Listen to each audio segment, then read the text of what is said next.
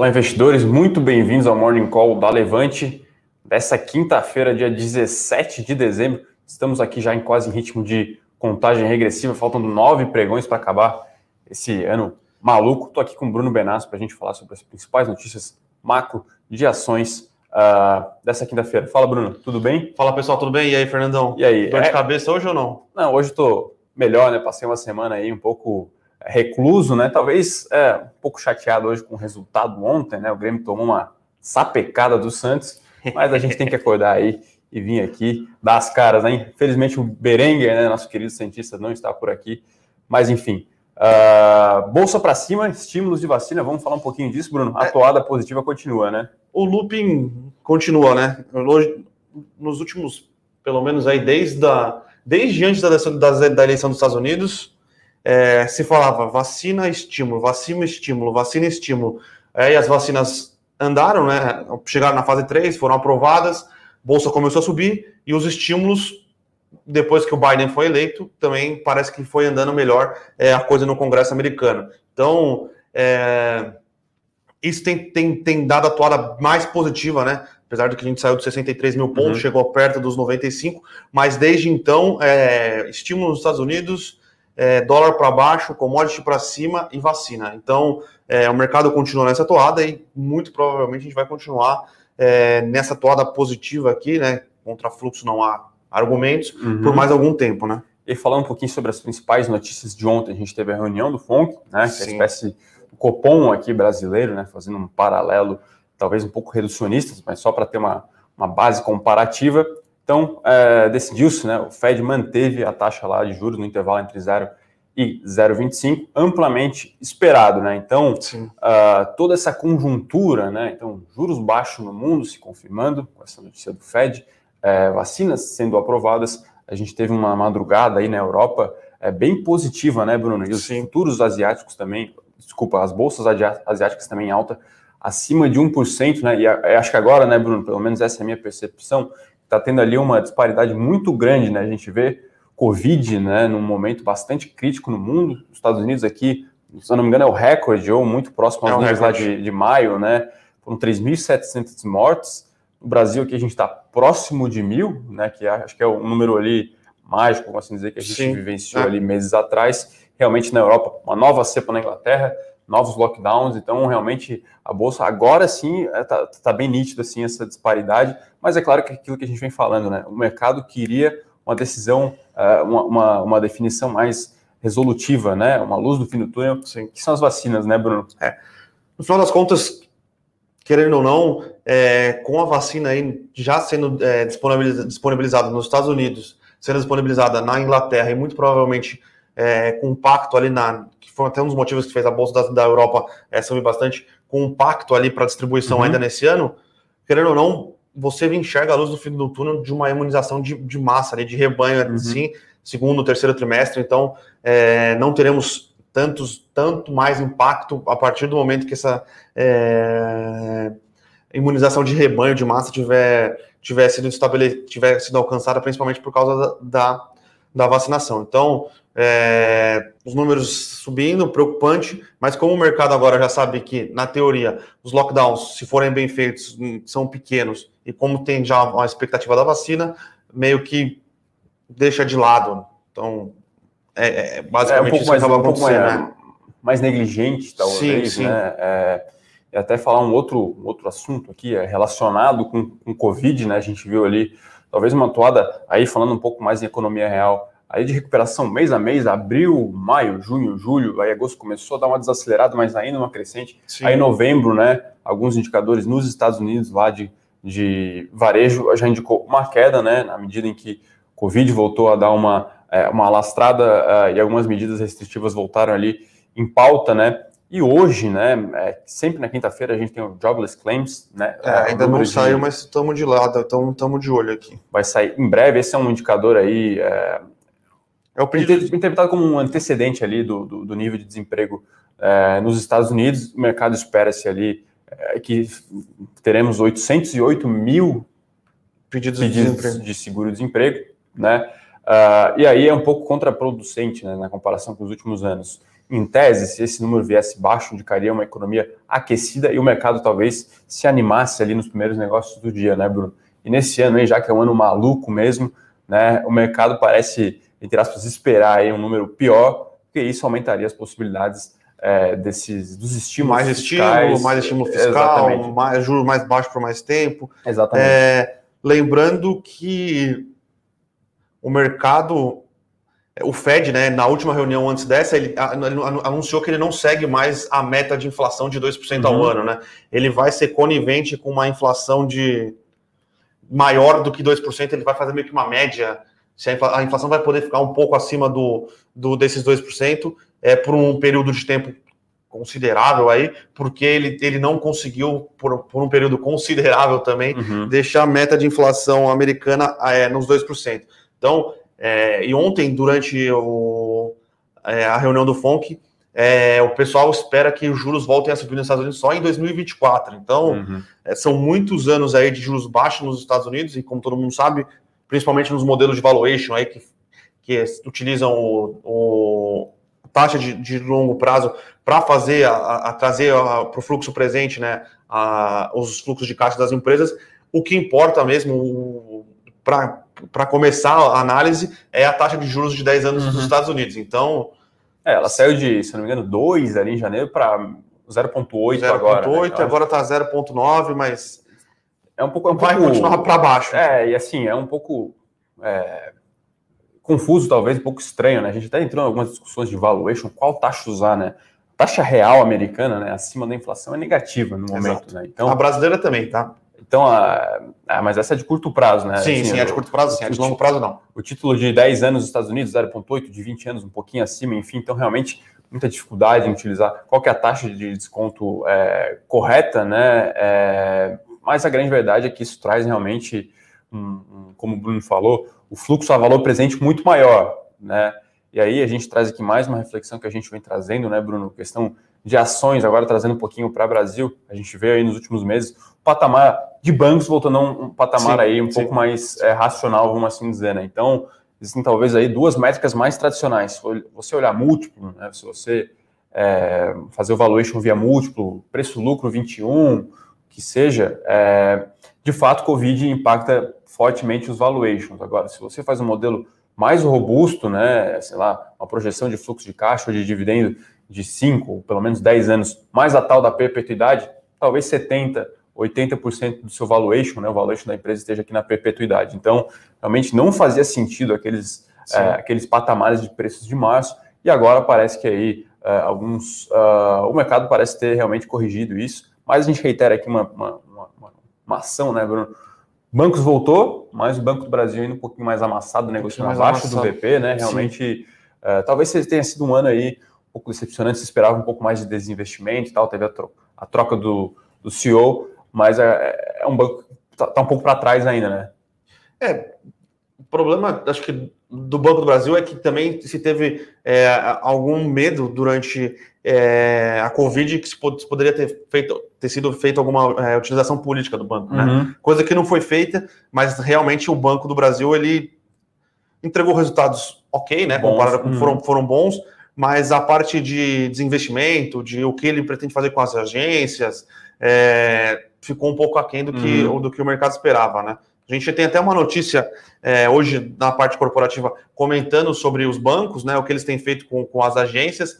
É, a gente a gente na Levante sempre teve um call bastante positivo para bancos, é, principalmente porque a gente acreditava que os bancos, obviamente, perderiam um pouco de rentabilidade uhum. por causa que estão sendo atacados por fintechs, por bancos digitais, mas o valuation não fazia sentido antes do Covid-19 durante o Covid-19, então, é para é, a gente essa discrepância ficou muito maior, né? Uhum. Então, a gente escreve uma notícia hoje no Eu sobre isso, falando do que alguns dos bancos estão fazendo com as suas agências, que é uma questão que vai ajudar bastante na redução de custos dos bancos e são estratégias interessantes, né? Porque hoje em dia, é, muito, pouco, muito pouca gente vai na agência para tratar de, de temas é, corriqueiros, que você ia antes, pagar conta, uhum. sacar dinheiro. Sacar dinheiro você tem, que ir no banco, tudo bem, mas é, pagar mas conta. O, a, o cartão é, é muito mais utilizado. Então, né? então, sim. Então diminuiu muito a, a utilização das agências e os bancos hoje estão criando é, espaços de convivência, diria, uhum. entre aspas. Então, são lugares onde o pessoal vai para conversar com o seu gerente, é, para fechar só alguns assuntos que são mais, é, mais caros ali, coisas mais. Uhum. É, é, um pouco mais. Que você quer fazer no, no olho a olho ali, fechar Sim. algum crédito consignado, algum crédito maior, mas o dia a dia, o básico ali, hoje é tudo feito via aplicativo. Uhum. Então, os bancos estão fechando agências. É, reformulando parte de algumas agências, parte dessas agências estão ficando com custos de capex, né, que são os de opex, que são os operações menores, porque estão é, concentrando em agências maiores a parte de cofre, né? Então você não precisa ter todo aquele custo de segurança, logística. É, tá? Então essas agências ficam é, mais leves, né? Mais asset light. E lá você vai lá, toma um café com seu gerente, conversa sobre investimentos. Então ficou um negócio um pouco mais, mais amigável, né? Porque todo mundo lembra é, que no banco antes, na maioria das, das agências tradicionais, ainda é assim, é, porta giratória, tem que deixar sua chave, uhum. tem que deixar sua carteira, tem o segurança te olhando, então é, é, não é um ambiente assim que você se sente bem, Sim. bem de frequentar. E agora a, a, a mudança, é, a estratégia dos bancos é continuar com algumas agências maiores, né, prestando esses serviços, e as outras agências ali servindo mais com como uma central de convivência que você vai poder conversar com o seu gerente, falar sobre investimentos, ou só fechar lá temas que são mais caros ali para o pro, pro é. consumidor, né? Nós estamos aqui na, no, no coração do Itaim, como se fala coração aqui, né, Bruno? A gente vê muita agência, parece que em cada esquina tem um Bradesco, tem um Itaú, tem um Banco do Brasil, então realmente essa, entre aspas, penetração tende a diminuir. Provavelmente, é, nossos... Uh, pessoal que está acompanhando aí de casa, né, Alguém aí com certeza já fez aquela aula lá no curso de administração, que é a tal da matriz SWOT, né, Bruno? Você vai identificar lá é, oportunidades, fraquezas, enfim. Então tem-se essa discussão se a agência hoje é um custo, ela é, uma, ela é um risco para o banco ou se ela é uma oportunidade, né? À medida em que é, os bancos é, incumbentes ali, os fintechs, não têm isso. Parece que o banco agora ele quer transformar aquilo que é um peso para ele num diferencial competitivo, né?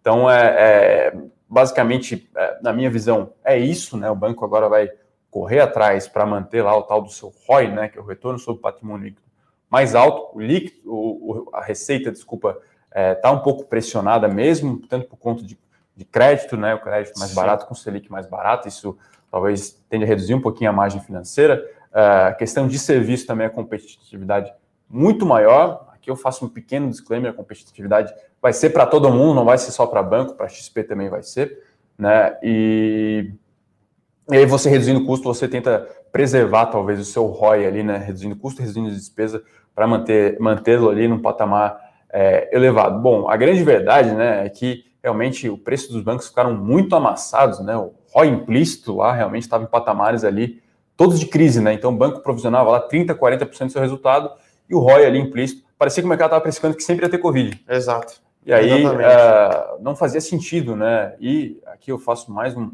observação isso não era um fenômeno só no Brasil, era um fenômeno em escala global, é, o setor financeiro bastante pressionado, né? Uh, e aí o pessoal aqui, só uma leve observação, o pessoal pergunta do Edu aqui, né? Sempre a dura missão de substituir o grande Sim. Eduardo Guimarães, mas realmente aí após alguns anos ele tirou alguns dias para descansar e dar aquela surfada. Bom, Bruno, a gente tem mais algumas uh, notícias aí Sim. de cunho corporativo, né? À medida que o ano vai acabando, as notícias vão ficando ali é, talvez menos relevantes, né? Dificilmente vai ser uma aquisição agora, né, Bruno? É, mas até que nos últimos dias aqui o cenário corporativo tem, é, tem, é. Tem, tem, ajudado a gente aqui com as notícias. Porque realmente tem dias aqui que a gente acorda de manhã para fazer o eu com isso. É, Aquela caçada, né? Tem que dar uma caçada, porque às vezes realmente não tem nada. Mas hoje a gente ainda tem. Ontem, como eu já falei, acho que na terça-feira, está na época dos em, em, é, companhias day, né? Então ontem uhum. teve o, o, Invest, o Investor Day da tenda. Tenda anunciou uma estratégia nova, ela pretende criar uma fábrica de pré-moldados, né? Ela vai pré-fabricar as casas, né? Uhum. E depois ela vai levar para o canteiro de obra e só fazer o, o, a finalização. Não sou engenheiro civil, mas já vi algumas, é, algumas é, companhias no interior de São Paulo que fazem isso.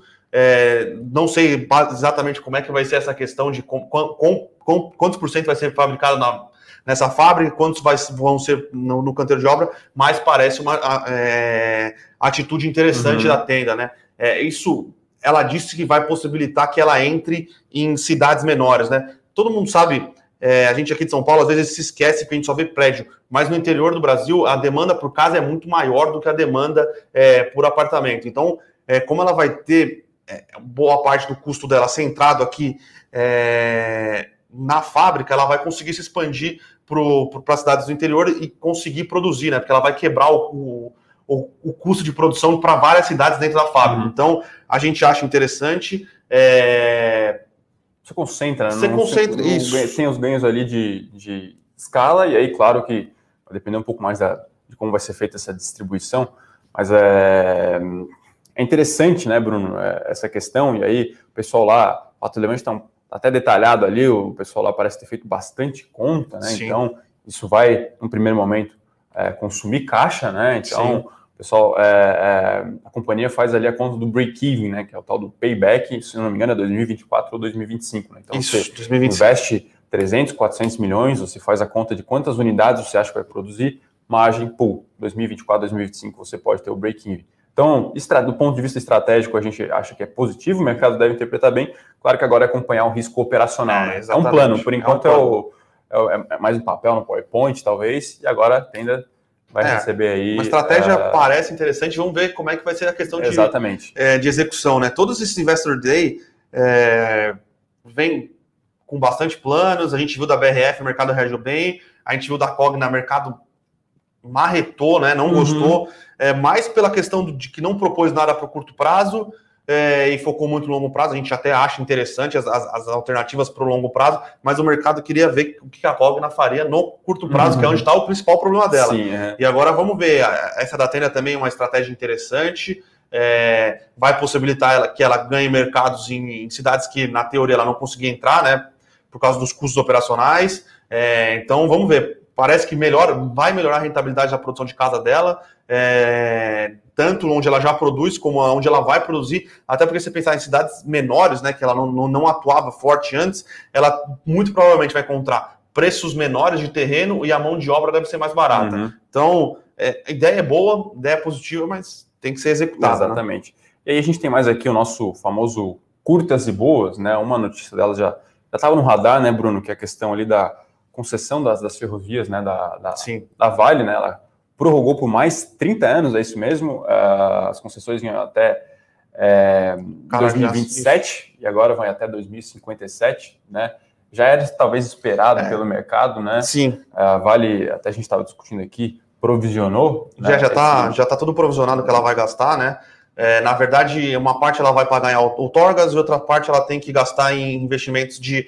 é, capex e opex da ferrovia. Então, foram, se eu não me engano, 24,7 bilhões de reais, né, uhum. que vai uhum. ser. Se eu não me engano, 20 bi é para o governo, sendo uma parte em outorga, outra Acho parte. É 11, 12, 12 meia, quase meia meia, é. 12 ali, outorga. E... e o resto é investimentos, né? Ela vai ter que é, ampliar é, outras ferrovias, né? Que normalmente o governo é, esse governo ele fez uma estratégia interessante, que uma parte se, se paga em outorga para o bolso do governo e outra parte se investe em alguma outra ferrovia que o governo uhum. não consiga tirar do papel e muito provavelmente não teria demanda ali é, em, em, leilões, né? E desse, dessa parte que, é em, que vai ser pago em outorga, que é 12 bilhões mais ou menos, 2,2 bilhões vão ficar tipo numa escrow, uma escrow account, né? Que é uma conta separada do, do do poder público e vai ser utilizado para dar atratividade no leilão, se eu não me engano, é da Ferro Norte, que é aquele que sai do Mato Grosso e vai até o Pará e tem várias discussões ambientais, como vai ser, como não vai ser. Então, esse dinheiro vai ser, tipo, vai ser uma reserva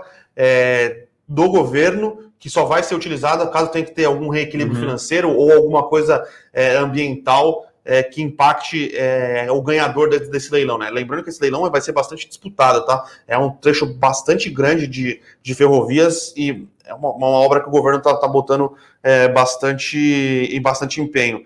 É, notícia a Vale, todo mundo já sabia mais ou menos que ia ser. É, notícia levemente positiva, porque o pessoal tem que lembrar que acho que 90, 95% do transporte de minério de ferro da Vale no Brasil é feito pelas suas ferrovias. Uhum. Então é muito, muito importante que ela tenha previsibilidade de, de, de contar com essas ferrovias é, para o longo prazo. Então, é, já era dado, mas é positivo aí porque pro longo prazo da companhia, né? É, lembrando que essas empresas de commodities tendem a seguir também um pouco uh, o desempenho da, da, sua matéria no curto prazo ali, né? No day Sim. by day, né? E a gente tem chamado a atenção aqui para a Vale, né? Pegar o preço de tela aqui, já bem acima dos 80, né, Bruno? Realmente um ano iluminado para a Vale. Subindo né? mais 1,25 hoje, é. 87,30. Então, realmente, é empresa que gera muito caixa, né? Então, a gente lembra aqui, né? Ah, um pouquinho de valuation. A empresa vale quanto ela tem, quanto ela gera de caixa, né? Não, não é nem lucro, é caixa mesmo. Sim. Então, vale realmente uma máquina de gerar caixa.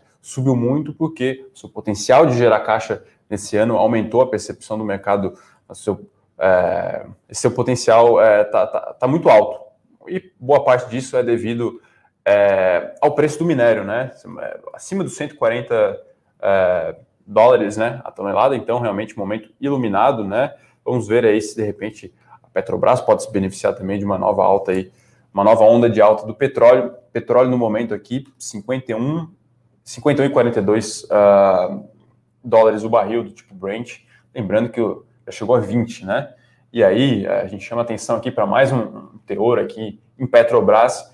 A empresa reduziu o custo de extração no pré-sal. Então, o câmbio uh, no patamar adequado. Vamos fazer o cálculo em dólar, vai. Um Brent num patamar adequado e a redução no custo, a empresa tem o potencial de gerar muito caixa em 2021, muito caixa, de pagar dividendos e realmente reduzir a sua alavancagem, reduzir o EV, o valor de mercado tem que subir. Então, realmente, ano que vem, quem diria, hein? Nos últimos meses aí é o Brasil raiz, né? É, como você falou esses dias, é o Bolsa anos 2000, né? Banco e commodity porrando, né, Bruno?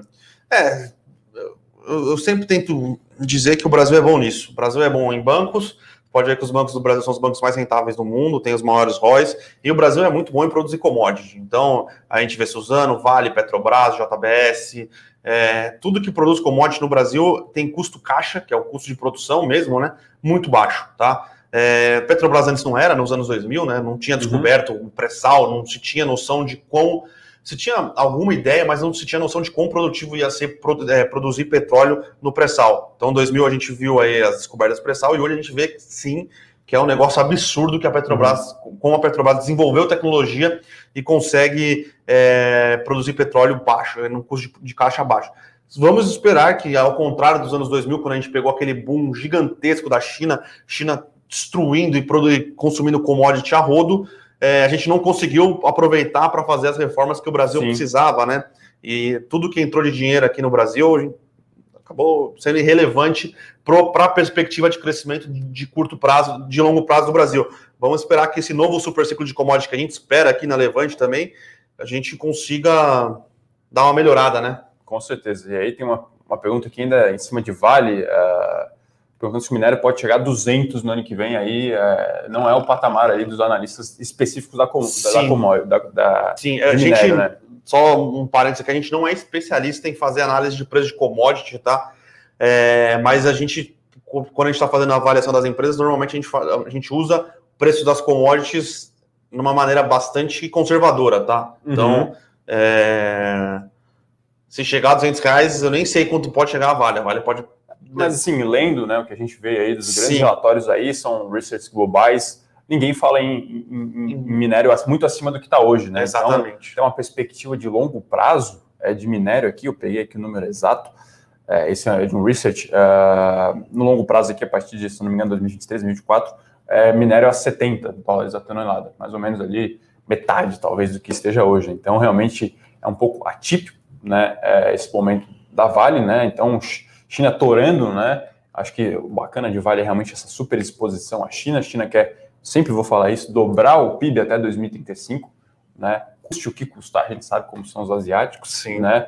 Mas realmente 200 parece ser um pouco demais, né? Então, talvez ali a, o P, né? O P, a, a, se a gente for fazer um cálculo aqui, uma mini DRE, o P está muito elevado, isso impacta a margem EBITDA lá, tá realmente muito acima do que a gente poderia colocar, talvez numa velocidade de cruzeiro, se fosse fazer lá a tal da perpetuidade, né, Bruno? Não dá para você, é, como, como, a gente pode dizer, é, perpetuar a margem atual para sempre. É, né? não, muito não provavelmente tem, o minério de ferro né? não vai continuar sendo negociado a 160, eu acho difícil, tá? Mais próximo do 100 parece que parece ser o novo normal do minério de ferro. O pessoal que faz uma pergunta de, se não me engano, de telecom aqui, uh, oi, uh, oi vivo, né? Pergunta o que, que boas notícias da Oi, o papel só cai, eu acho que tem um pouquinho de subir no boato, cair no fato, né, Bruno? Então, Sim. A Oi fez aquele plano, né? Eu sempre trago aqui duas, duas três páginas para trás. Então, ela conseguiu dividir as suas operações em cinco, conseguiu lá a aprovação dos credores na Assembleia, a dos juízes, vendeu agora seus ativos móveis lá naquele leilão que não teve disputa nenhuma, né? então o bloco lá, TIM, Claro e Vivo levou, mas realmente tem que ter um pouco de paciência, Sim. né? É, a empresa, se não me engano, sobe mais de 100% no sobe ano. Sobe mais de 100% né? no ano, e lembrando que ali no maior estresse da crise, hoje chegou a ser negociada a 44 centavos, tá? E hoje ela está 2,33, dá mais de 400% de, de, de alta. Então, muito investidor também aproveita para realizar seu Sim, lucro, né? Uhum. Então, tinha bastante, tinha alguns fundos com posição em Oi, que a gente sabe, né? Que a gente conversa com o Quase pessoal. Quase um event driven, né? É, um event driven, aí o pessoal ganhando 200, 300%. Tem a, tem a questão de saída por realização de capital e tem, a, mesmo se o, se o pessoal não quiser, ele precisa voltar a ter o percentual que ele achava uhum. interessante de 8. Por exemplo, o cara tinha 2%, o cara foi para 8%. Uhum. Então o cara vende um pouco para ficar com 2% de novo. Uhum. Então tem essa questão de rebalanceamento de carteira também. É, foi, do, do, João, ele também perguntou, acho que de Vivo aqui, né? Acho que foi sobre a dinâmica das duas. Vivo só cai. Sim, a gente tem acompanhado, acho que a Vivo acabou falhando, acabou não tendo uma operação tão boa esse ano, tá, João? Então a gente. A perspectiva no começo do ano estava bem melhor, esperava-se lá uma recuperação do segmento fixo, né? Então, lembrando, fixo é voz, é TV e é, e é banda larga, né? É, não foi tão bem, mas principalmente o móvel também sofreu um pouquinho, né? Então caiu um pouco a receita média por usuário. Então, a, na minha avaliação, pelo menos, é um pouco de é, o mercado ajustando ali a vela para um, um, ano que não foi tão bom é, operacionalmente, tá? Mas apesar disso, a Vivo está negociando aí, na, na, na, minha visão, num patamar bem, bem atrativo, né? Dividendo a rodo, né, né Bruno? Guimarães aqui sempre falo, né, que nada como um controlador endividado, né, que precisa, né, receber o caixa Sim. mesmo. Então, Vivo recorrentemente paga juros sobre capital, paga dividendo. Se eu não me engano, ali o yield passa sempre 5,5%, 6%, é, que é um patamar aí bem atrativo. A mesma né? coisa a gente vê com o Santander também, né? Exatamente, né? Então, realmente são empresas que têm essa perspectiva de sempre mandar o dinheiro para casa, né, Bruno? Então, Sim para o acionista é muito bom. Lembrando que Vivo acabou de uh, migrar, né? Aí pro, não, não migrar, desculpa, acabou de converter as PNs em ONs uh, e vamos acompanhar. Acho que é um momento, se você seja acionista também, de paciência. Lembrando que não é um trimestre, não é um semestre, tem que acompanhar as tendências, mas realmente Sim. é sempre uma perspectiva de longo prazo uh, ações. Só que pergunta aqui um pouco mais de commodity, de Clabin, né? A gente, acho que a gente pode colocar aí no pacote de Suzano, né? É, é que ah, tem, tem, uma diferença. Suzano é muito mais uma empresa de commodity, produtora de celulose mesmo, né? Matéria-prima, e a Clabin tem, um, tem uma parte de produção de, de celulose, mas é pequena, né? né? O negócio dela é valor agregado, é, é produção de caixa, é produção de é, papel cartão, produção de papel. Eu esqueci. Ondulado? Papel ondulado, exatamente. Uhum. Então, a, a Clabin é uma empresa que agrega mais valor a matéria-prima e a Suzano sim é uma empresa de produtora de, de commodities. Mas, Inclusive é a empresa de menor custo caixa do mundo exatamente. na produção de celulose. Então, é, lembrando que isso é talvez um pouco de presente de Deus aí, né? Sim. Então, realmente a gente tem um custo muito barato aí da, da, da de Suzano e de Clabin e realmente a gente tem a perspectiva também é, positiva para essas ações. Para as duas, para as duas. Para as duas, é, tem, tende a ser um 2021 muito bom, tá? Falando um pouco de celulose, aí, enfim, cada commodity tem ali a sua dinâmica particular, a gente sempre fala com o Rodrigo aqui, o japonês. Uh, então, a dinâmica de petróleo é uma, uh, tem a questão da OPEP, então, minério é um pouco mais ali, olhar para a China, produção de China, e aí, mais claro que todas elas estão mais ou menos interligadas uma questão ali de um mundo um pouco mais inflacionista, realmente Sim. uma produção um pouco mais alta. Né? Então, talvez o último grande ciclo de commodity que a gente vivenciou, faz o que aí, Bruno? 14 anos? Não, 8, 9 anos, vai. 2011, 2011 foi, foi, o final, né? foi o final do ciclo. Então a gente tem uma perspectiva de que 2021 pode ser aí também positivo. E aí o preço da celulose amassado, né? É, lembrando que a celulose hoje é, tá perto ali 500 dólares na China, nos Estados uhum. Unidos, na Europa outro preço, mas a China hoje talvez seja o maior consumidor de commodity, até porque é a maior população do mundo, né? Então, é, mas é o, é o preço mais baixo da commodity nos últimos muitos anos e muita é, boa parte da indústria mundial não consegue é, o, o, custo de venda é menor do que o custo de uhum. produção, tá? Tirando, se eu não me engano, a Suzano é uma das poucas que consegue produzir celulose e ainda gerar caixa, que tá uhum. gerando um caixa absurdo também, né? Uhum. Que o pessoal faz algumas perguntas. Para Panvel, foi um ano. Acho que do, pelo, a gente pode separar em dois ou três momentos. Para Panvel, teve ali a primeira. O primeiro momento foi a tal da euforia, né? Primeiro de tudo, ela ficou praticamente blindada ali ao Covid. porque a sua ação nem negociava, né, Bruno? Sim. Não sei se você lembra lá, é, uma ação da Panvel custava 900 reais, se não me engano, 800, enfim.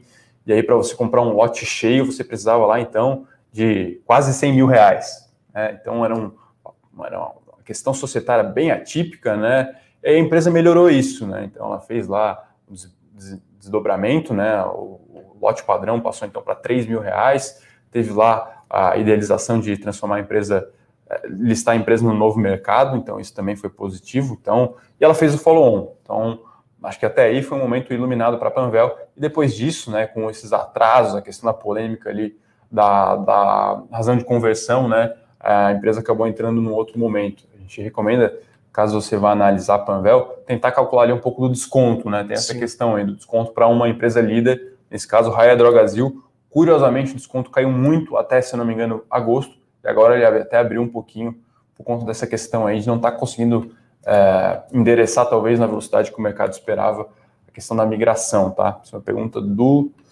Deixa eu ver aqui. Uh, do Felipe. Um abraço aí, obrigado pro Felipe para a pergunta. Bom, a gente tem mais algumas perguntas aqui. O pessoal perguntou de Fleury, acho que já falou do, do fato relevante, né? Da, da nova plataforma. É, o Fleury, a gente quando foi? Semana passada, é, anunciou duas aquisições, dessa semana anunciou mais uma, e essa plataforma de mapeamento de DNA, DNA é outra. Então, o Flori vai tentando é, diversificar suas fontes de receita. É, positivo, pensando aí mais no longo prazo, mas o curto prazo a gente ainda enxerga como um pouco desafiador, tá? O Eduardo aqui fez uma pergunta de elétricas, né? Fora Elet, presumo que esteja falando de Eletrobras, né? uh, que é um, uma empresa considerada talvez barata do ponto de vista de valuation, mas com um pouco, alguns elementos ali de black box, né? Não dá para se esperar qual vai ser a política ali, talvez de médio e longo prazo. O momento atual é positivo, né? O presidente atual tem feito muita coisa, mas realmente com uma possível mudança, né, do, de governo ou de pensamento do governo, uma coisa pode mudar. Então, a empresa estatal, né? Se a gente fosse aqui brincar de de calcular a taxa de desconto, teria que colocar um plus ali, né, Bruno? O risco é um pouco maior, né? E aí nessa esteira aí, mas assim, privatização, para não ficar em cima do muro, falando aqui com o Berenguer, a gente é sempre um pouco mais cético com essa questão no Brasil, mas Elete a gente está um pouco mais propenso, um pouco mais inclinado a ela sair. E aí ele pergunta aqui sobre o que a gente enxerga para as outras, né, Equatorial, é, CPFL, Enalta, uh, enfim, a gente acha que é um setor muito bom no Brasil, né, é, e sim, esse ano Aí tem que olhar caso a caso, tá? Então a gente viu a disparada ali, por exemplo, das transmissoras nos últimos meses, algo bem curioso, né? Então. Resiliência de dividendos, né? Muito dividendos. A CETEP foi embora, se não me engano, a Taesa também Taesa foi embora, anunciando muito dividendo. Então, realmente, esses setores mais previsíveis. E aqui a gente faz mais também uma observação, né? Peço desculpa se a gente está sendo um pouco técnico, né? Mas essas empresas, como o fluxo de caixa é dado, elas são muito sensíveis a essa tal de taxa de desconto, né, Bruno? Que a gente tem falado aqui que está, assim, em alguma forma atrelada lá a, ao Risco Brasil, a NTNB, enfim. Então, é, não adianta a Selic estar tá 2, se a NTNB lá, o juro real de 5, 7, 8 anos está 4, 4,5 ainda. Então, talvez tenha um pouco dessa questão. Aí você tem que olhar um pouco caso a caso, como falei, transmissora foi embora, geradora ficou um pouco para trás e distribuidora também acabou ficando aí um pouco de lado nos últimos meses, tá? Mas claro, é um setor realmente muito interessante para falando em termos hoje de... tem hoje tem leilões né de, de linhas de transmissão aí a gente tá, tá acompanhando para ver qual vai ser o resultado acho que já teve alguma linha que foi bidada mas não foi bidada por nenhuma das, das famosas é, né? nos últimos anos a gente tem acompanhado muito aquecido né o leilão Sim. de transmissão empresas sendo bastante agressivas pagando lá age em cima das uh, ofertas, e vamos ver como o mercado vai reagir, né? A gente Sim. teve aí. É, na última, só lembrando que a ICTEP, acho que ela foi a que mais arrematou lotes, o mercado não gostou não muito, gostou. né? Falou, achava que pagou muito caro. É, e como o fluxo de caixa é dado, o pessoal até calcula tal da TIR, né, Bruno? Que é o retorno que aquela nova transmissão ali, aquela nova linha vai, é, vai agregar. Então, depende muito também da taxa de juros, né? Sim. E aí, é claro, também da execução, a velocidade que a empresa vai vai fazer as obras, a margem que ela consegue ali operar, fazer a manutenção, enfim. E aí a gente gosta bastante de CETEP, a empresa tem as melhores margens aí uh, do mercado. Lembrando que acabou, acabou de sair o índice de desemprego nos Estados Unidos e é isso aí, veio acima da, do consenso, o consenso era 800 mil é, pedidos de desemprego, veio 885. Deixa 10% a mais. 10% então. a mais. Vamos ver como é que veio os mercados americanos. Reagiram os mercados americanos, como a gente previu, positivo, né? Então, é isso. É, meio megalomania do, do mercado financeiro de às vezes se desconectar um pouco da economia real, mas é o que a gente fala: juros baixos, mais estímulos, mais dinheiro na economia, é, mais a vacina estando aí na, na, porta, então acho que esse é um dos motivos que está fazendo esse, esse, acho que talvez o maior descolamento entre a economia real e, o, uhum. e os ativos financeiros, né, na história, muito provavelmente. Tem uma pergunta do Renan, uh, pergunta aqui de mil ou três, até aqui para conferir, ele está falando de IMC, né? Empresa que é dona da Pizza Hut, Pizza Hut frango assado, frango assado, frango frito ou frango assado? Frango né? assado e eu Viena. Viena lá dos uh, aeroportos. Olha, Renan, uh, é uma empresa que possivelmente está barata sim, tá? Se a gente falar, por exemplo, de education, acho que é um setor que também está barato. Sim. Mas é uma questão realmente de estilo, a gente acompanha a empresa, está no radar, mas a gente não é muito fã do modelo de negócio, né? Então... Está em turnaround também, né? É uma empresa que está tá, tá enfrentando é, um turnaround, então... E assim, acho que o momento mais uh, desafiador, não desafiador para ela, mas um dos momentos mais relevantes, fora, claro, toda a dificuldade operacional que veio, foi fazer o follow-on, né? Diluir os seus acionistas, porque ela precisava de dinheiro né, com papel amassado, com o preço da ação muito baixo. Então, isso acho que realmente foi ali um diagnóstico que a coisa não estava é, muito boa, né? Então, esse era o, um grande risco, assim. É, é, sempre muito difícil se fazer a gestão de caixa de uma empresa, né? Então, é, no pior dos cenários, uma, um CFO, uma diretoria financeira, nunca ia esperar que ia ter aquela necessidade de caixa imensa por Sim. conta da sua operação, de uma hora para outra, simplesmente parar, né? E aí você precisava de caixa, o mercado de crédito ficou muito restritivo, possivelmente muito caro, e buscar o dinheiro nos bancos, ela teve que fazer realmente ali essa oferta de ações com preço da ação muito baixo. Isso é realmente um pouco mais complicado, um pouco, é, na margem um pouco ruim ali para o acionista, né? E aí é um modelo uh, bem tradicional, vamos assim dizer, né?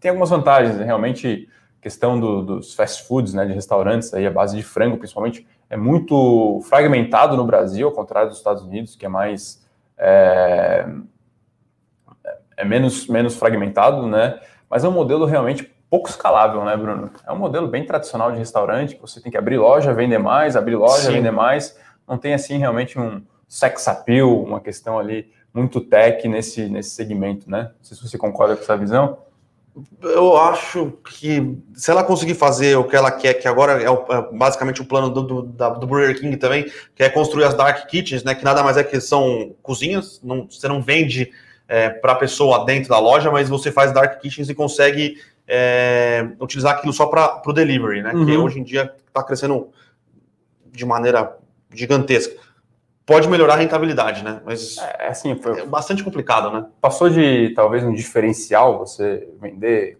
comida online para uma obrigatoriedade, talvez. Né? Então as pessoas estão é, gostando talvez dessa comodidade de pedir comida em casa, pedir comida no trabalho, enfim. É, mas realmente é muito difícil. É, enfim, a gente não, não, é muito fã do modelo, talvez, né, Bruno? Se for para resumir, talvez é, eu talvez preferiria também Burger King, tá? Uh, pessoal Tem uma aqui... pergunta aqui de Santos Brasil do Bird. Não sei se é o Bird por causa de pássaro ou se ele gosta do Larry Bird, mas é o Bird aqui. Perguntando se a Santos Brasil está olhando os leilões de portos, tá? Sim, a Santos Brasil tem no, no na última apresentação institucional dela, ela está olhando os leilões de portos na Bahia, se eu não me engano, tá? Eu acho que vão ser leiloados portos em três, é, vão ser leiloados portos em três cidades, né? Em três estados, e a Santos Brasil sim está de olho em dois.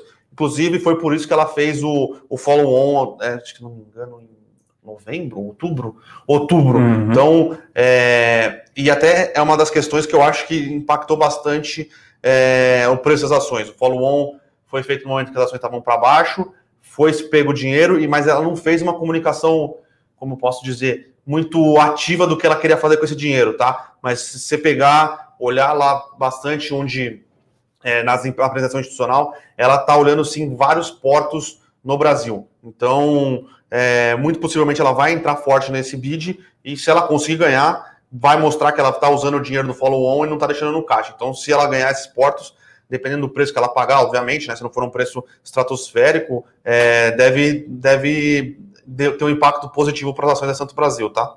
A gente tem mais duas perguntas aqui, Bruno, que a gente começou de, de hoje de baixo para cima, baixo né? cima. Um Paulo aqui pergunta sobre o novo ETF, né? O Gold 11, se ele vai pagar dividendos. Olha, eu tenho quase certeza que não, tá, Paulo? No exterior a gente tem mais essa perspectiva do ETF pagar os dividendos. Aqui no Brasil ele acaba replicando, ele acaba, é, enfim, é, botando para dentro. Botando para dentro, basicamente, né? E claro que é, dificilmente você teria é, o ouro pagando dividendo, né? Então gente acredita que não. Até uma pequena observação aqui, o IVVB11, né, que é o, o desempenho do S&P em dólares, ele rende mais do que o S&P em dólares propriamente dito, por essa questão realmente de reincorporar o dividendo é, no, no, investimento, né, diminuir ali o carrego. A maioria aqui pergunta sobre siderúrgicas, com o do minério, se fica ruim para Gerdau e os de Minas podem ser prejudicadas, ou seja, melhor comprar CSN Vale, que produzem minério, que quem dependerá da compra dessa matéria-prima? Olha, por enquanto o Gerdau está conseguindo repassar. Está né? fazendo repasse e só uma, lembrando um pouco, 70% da matéria-prima que a Gerdau usa, principalmente na parte que ela, que ela faz é, a parte do, do, minério, do, do aço para construção civil é reciclado, tá? Então, hum. é, ela não depende tanto do minério de ferro a, e a, a, toda, todas elas têm alguma coisa, alguma uma, uma produção de minério de ferro, tá? Então, Gerdau conseguindo repassar, a Uzi Minas também está conseguindo repassar, uhum. porque tem uma coisa interessante, né? O minério de ferro está subindo é, porque por demanda de aço na China é muito alta. Então, a China não está conseguindo importar muito aço para o Brasil. Então, você não, não tem o, o menor produtor, é, o, a grande parte da produção de aço na China que é subsidiada, então produz muito mais barato que aqui no Brasil, só que eles não estão conseguindo importar para o Brasil porque estão consumindo tudo lá. Então, é, por mais que o minério de ferro tenha, esteja em níveis muito altos, é, a Gerdau está conseguindo repassar preço por causa disso. E tem a questão de que ela não precisa, ela usa só 30% de, de, de minério de ferro mesmo, o resto, os outros 70% é minério reciclável, tá? Aqui o Jamil faz uma, mais uma pergunta aqui, estamos chegando já no tempo regulamentar aqui, quase 45 minutos, quase um tempo de futebol, né, Bruno? Nesse tempo aí o Grêmio já teria tomado os dois, três gols do Santos. uh, 100 mil reais, quantas ações você acha interessante comprar? Olha, aqui nas nossas carteiras, né, a gente tem algumas estratégias, tem dividendos, small caps, tem melhores ações. Na minha carteira internacional tem nove ativos, então a gente diria para você ter no mínimo oito ativos, talvez, né, Bruno? Sendo bem direto, né? Acho que oito ali, 12% uh, em cada ação é o mínimo, né?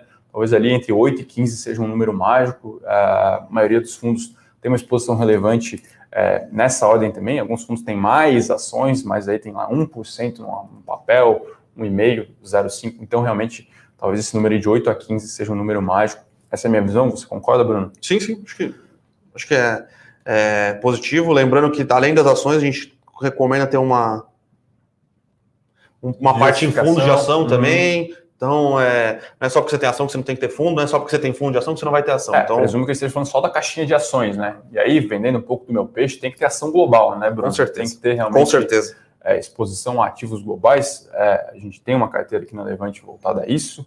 É, se você não quer abrir uma conta lá fora, você opera, opera via BDR. Tem, e não é questão de você ter apenas exposição a ativos dolarizados. Esse é um benefício. Outro benefício, na minha visão maior, é você poder ser sócio dos modelos de negócio mais espetaculares do mundo. Né? Exatamente. Né? Então, eu peço desculpas aqui, a gente teve uma, uma pergunta sobre TOTS, né? a gente acabou nem respondendo, tem muitas perguntas aqui, mas TOTS é uma empresa interessante, só que se a gente for falar de software, é, cloud computing, esse tipo de tendência, poxa, vamos olhar Estados Unidos então. Vamos Exatamente. Olhar, vamos olhar para a infinidade de opções que a gente tem lá, desde Oracle, para ser mais tradicional, Microsoft, SAP, que é uma. Tem a Amazon uma, também, né? Uma alemã, aí nessa nova atuada de uh, uh, infraestrutura como serviço, né? Uh, que tem uma AWS da Amazon, tem realmente um outro mundo lá fora. Se fosse para olhar realmente tech, eu olharia muito mais lá para fora, tá? Como o Bruno falou, só para a gente fazer aqui, né, ligar os pontos. Brasil, meu amigo, vamos é banco, banco commodity. É, banco tem, commodity. Tem, a gente tem aí é, alguns modelos muito interessantes Sim. surgindo no varejo. É, enfim, o país tem, tem tentado desenvolver um pouco, de fato, o seu mercado, mas falando em bolsa, meu amigo, é, a gente ainda tem, o que a gente tem de diferente mesmo, é Vale com o melhor minério de ferro do mundo, o mais produtivo, Petrobras agora numa atuada nos últimos anos de muito retorno sobre o capital, de é, realmente retomada é, do, do, do, seu negócio, basicamente. É, e só, só, só um parênteses, a gente está falando banco e commodities como os setores, né? Exatamente. Aí, é. obviamente, tem o stock picking de boas ações em bons Exatamente. setores, que são, são empresas que se, o modelo de negócio se destaca, tá? Uhum. Porque a gente está pensando mais num, num, cenário macro do que a gente espera para 2021. É, se a gente colocar ali os nossos modelos de negócios nesses setores, talvez ele seja ping, um pingo de oceano olhando em termos de mundo, né? E aí tem mais uma notícia aqui de Cunho Mais Internacional, o José Pedro pergunta aqui de PFE, imagino que ele esteja falando da Pfizer. da Pfizer, né? Realmente a ação não andou esse ano. É uma questão talvez de mix, a gente não sabe se a margem da vacina é baixa, mas se você olhar a ação da empresa, do laboratório parceiro que desenvolveu, né? A BioNTech, a alemã, a ação realmente, se eu não me engano, subiu ali, assim, um absurdo, um absurdo. É, basicamente a Pfizer já é muito bem acompanhada. exatamente. E a BioNTech não era. Então, uhum. fez a parceria, desenvolveu, a Pfizer, realmente, a gente não acompanha a Pfizer aqui, né? Apesar uhum. de ter uma carteira no, no, internacional, a gente não tem a Pfizer como como tá, tá no, no, uhum. nosso no nosso perfil de empresa que a gente acompanha, mas ela é uma empresa muito acompanhada no mundo. A BioNTech Sim. não uhum. era. Então a BioNTech fez essa parceria com a Pfizer, deve ser uma geração de receita grande para o tamanho da BioNTech e para a Pfizer não. Então... Talvez uma questão de mix, né? Então, para a BioNTech é uma questão de vida ou morte, né? Então, a BioNTech muito pequena ainda lá, fazer pesquisas de é, RNA mensageiro para doenças associadas ao câncer, não sei o quê. E aí, talvez ali em termos de mix mesmo, é, seja não muito relevante para a Pfizer, que já é uma gigante, né, em termos de biotecnologia e farmacêutica no mundo. Bom, acho que é isso, né, Bruno? Vê se tem mais alguma pergunta aqui. Uh, a Patrícia aqui, só para a gente fechar, porque as empresas anunciam o pagamento de dividendos de JCP apenas com datacom, sem anunciar a data do pagamento. Olha, Patrícia, no fato relevante... Então, tem tudo. Normalmente tem tudo, né? Uhum. Então, tem a data do anúncio primeiro, então se a empresa anunciou hoje, tem lá dia 17, lá no cabeçalho, então ela fala lá quanto ela vai pagar, o montante em reais por ação, né, que basicamente ela divide pelo número de ações menos as ações em tesouraria, então você vai ter o preço por ação, você multiplica quantas ações você tem, você vê quanto vai cair, e aí ela vai anunciar a data de corte, que como você falou, é a data com, né, ela sempre anuncia isso, e aí um dia útil depois é a data X, né, que o preço da ação é ajustado lá pelo fator e tal. E por último, ela, sim, ela diz sim qual vai ser a data de pagamento, vai ser a data efetivamente que o dinheiro vai cair lá na sua conta corrente da corretora, tá? Então, são essas quatro datas aí que a gente costuma ver todas elas presentes no fato sim. relevante, tá? Só já que ela tocou nesse, nesse tema, a gente teve anúncio de, de, de, de juros sobre capital próprio do Bradesco, extraordinário, né? Do Bradesco uhum. da, da BR Distribuidoras essa semana, acho que, essa semana. Acho que a VEG também anunciou, então é, o final é, do tem algumas aí... outras, a CESP também, mas as mais relevantes aqui, BR Distribuidora e Banco do Brasil, Marco Polo também anunciou um JCP de 002 por ação. Né? Um o período do Natal para o pessoal, é, né, controladores, né? Então, Exatamente. É, aquela sobrinha de caixa ali, principalmente os controladores que não pretendem vender suas ações, né? Para realmente ali é, dar o leitinho, o leitinho para as crianças sim, nesse final sim. de ano aí, né, Bruno? Acho que é isso então, né, Bruno? É. 50 minutos? 50 minutos, já bastante tempo aqui, já, dá, já, dá, já era para estar uns 8 a 0 para o Santos já. e aí, acho que vamos encerrar aqui. Uh... O Adilson lembra aqui que Engie pagou dividendos, Isabela fala aqui sobre perspectivas de Alibaba Group. Pô, acho que essa a gente pode deixar para amanhã aí, né? Para amanhã, tá. O pessoal aqui da produção já está chamando a atenção, possivelmente teremos outras é, necessidades da equipe de vídeo aqui. Queria deixar um abraço para o pessoal. Amanhã, sexta-feira, dia 18, estaremos aqui. Continue nos acompanhando aqui no Morning Call Diário, no fechamento com o pessoal aqui, nos relatórios da série, né? Já foi, já foi o carta essa semana? Já, já, já o carta saiu hoje de manhã, carta bolsa. E uh, amanhã temos relatório de growth, na segunda-feira sai o meu de ações globais. Então, se você ainda não é assinante da Levante, entre no site, busque lá conhecer os nossos produtos. É isso, pessoal. Um forte abraço Bons negócios e até mais. Para saber mais sobre a Levante, siga o nosso perfil no Instagram, levante.investimentos. Se inscreva no nosso canal do YouTube, Levante Investimentos. E para acompanhar as notícias do dia a dia e mais sobre a Levante, acesse nosso site levante.com.br.